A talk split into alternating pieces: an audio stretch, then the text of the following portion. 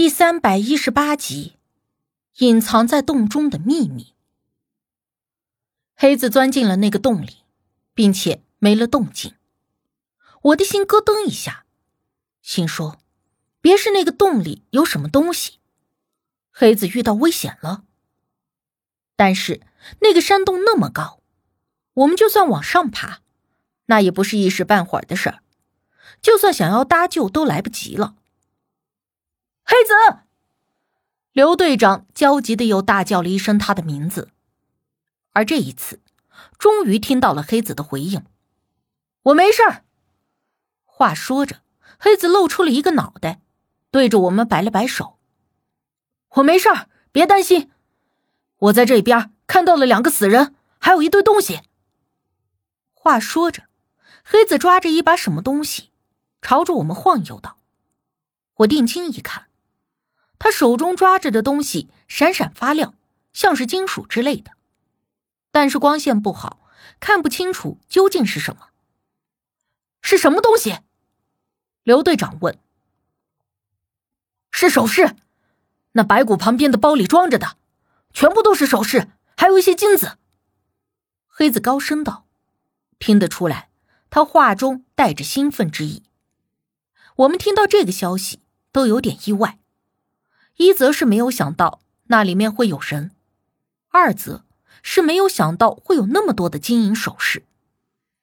而还没有等我们说话，黑子就道：“这里头没有危险，我把你们直接拉上来，咱们在这里歇一下，再上去。”刘队长想了一下，也答应了，说是我们都在一起，好过分开，这样也有个照应。而且这样子拉武迪也可以稍微的省力一些。后来黑子固定好了绳子之后，先是老头绑着绳子，顺着树藤树根就爬了上去。因为有绳子固定，所以爬起来也不像黑子那么费力。然后就轮到了我。我小时候倒是在农村爬过树，但是这么高的崖壁，我别说爬，就算是弄个缆车把我拉上去，也难免心惊胆颤。可是眼下的情况也容不得我矫情。刘队长帮我把绳子在身上绑好，学着老头和黑子那样，借着树藤树根往上爬。之前看他俩爬就觉得很费劲，没想到到了自己才知道究竟有多难。这不但要时刻的提防着脚下和手上不能打滑，重点是这真真正正是个体力活除了胳膊上使劲。全身都会绷紧，没爬多久，我就满头大汗，倒是一点也不觉得冷了。小生，抓紧，别怕，慢慢爬，不着急哈。刘队长担心我，时不时的给我鼓鼓劲儿。最后，我累得咬牙切齿，满头大汗的，几乎是被黑子和老头给半拉上去的。脚刚一踏上平地，我立刻就累得在一旁大喘气。手脚都因为突然放松后而不停的发抖。随后，刘队长把武迪给固定好，我和黑子还有老头三个人一起把武迪好不容易给拉了上来。随后，刘队长也一并的爬了上来。我们几个人都累得不行，靠坐在山洞里，谁也没有起身，都大眼瞪小眼的大喘气。黑子指着那山洞里边说：“我刚才。”往里头走了一段，也没有看到尽头。我觉得这个山洞不像是个天然的，倒像是咱们之前走过的那种长长的通道，只是不知道通向哪里。你说的那两个人是在哪发现的？刘队长缓过气儿来就问道：“就在里边不远，都成了两堆白骨了。咱们过去看看，或许也会有些什么线索。”刘队长起身说：“我们其他人也都跟着他站起身。”黑子走在前面领路，走了没多远，就看到了黑子所说的那两堆白骨，而白骨旁边还散落着一些零碎的东西，有两个撬棍，但是都已经生锈了，不成样子，看样子都锈得快成渣了。其中一个人手中握着一把粗糙的小短刀。看起来就比手掌大一点，比无忌的那把短刀还要小一点，但是也锈得不成样子了。再其他的就是两个包，包里的东西都被黑子给倒了出来。之前他给我们看的那些首饰，就是从包里找到的。除了这些东西，还有一些零碎的小东西，但是我也看不出来是干什么用的。而老头一看那些零碎的小工具，立刻就确认说：“原来真是咱们同行啊！只不过怎么会死在这个地方？被困在这个鬼地方，什么事情都是有可能发生的。”刘队长说：“老头也不忌讳，蹲在前面检查那两个人的白骨。过了一会儿，老头还是不解的说：‘这里离着上面的洞顶只有十米左右的高度了。这两个人都走到这儿了，为什么不直接爬上去，而是死在这里？难道是起了内讧，窝里斗？或许这两个盗墓贼都想要除掉对方吧。’”从而吞下对方的那一份，所以一言不合就大打出手，最后双双死在这里。我猜测着说：“嗯，倒是也有这种可能性。”老头点了点头说：“黑子问道：‘那这些东西咱们怎么办？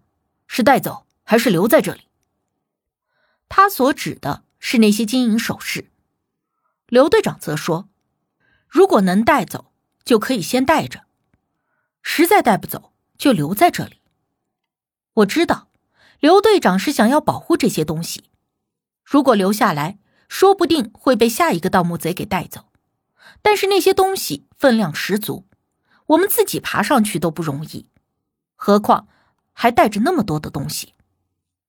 带着呀，当然带着，没有好东西，带点金子做个纪念也不错呀。只不过这东西啊，就是太重了点价钱也不高。老头是个盗墓贼，自然是贼不走空的想法。刘队长只是给黑子使了个眼色，就没再说别的。我们短暂的休息之后，黑子建议说：“这山洞里面有风，空气还挺新鲜的，猜测或许这里会通向地面。如果真的是那样，那就不用继续往上爬了。”所以建议我们往里面走走看。于是我们轻装从简，把不用的东西又都扔了一批。黑子背着武迪，而我们一行人就往山洞里面走。因为在这里头没少吃亏，自然也都不敢大意，并且越往前面走，越觉得黑子的猜测有可能是真的。因为往里走了一段之后，发现空气变得越来越清新。风也大了许多，不管这里是否有路通向外界，但是已经差不多可以百分之百的肯定，这里肯定是和外界相通的。走的时候，黑子就说：“只要是和外面相通，咱们就算是炸，也能给炸出一个出口来。之前弄的那些炸药，他还装着呢，就是为了以备不时之需。如此一来，我们就越发的精神不少。”仿佛出口就在前方的不远处了。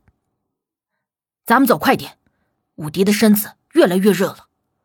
黑子背着武迪跟我们说，刘队长的脸色又阴沉了几分，闷声不响的加快了脚步。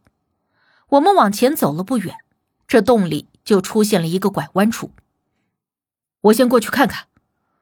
刘队长这也是吃亏吃怕了，小心谨慎的提前查看。黑子把武迪放下，休息了一会儿。刘队长自己打着手电，举着弩箭走了过去。他在那拐弯处看了看，然后说：“这往前走还有挺深一段路。”黑子擦了擦头上的汗，希望的曙光就在前面，我有预感。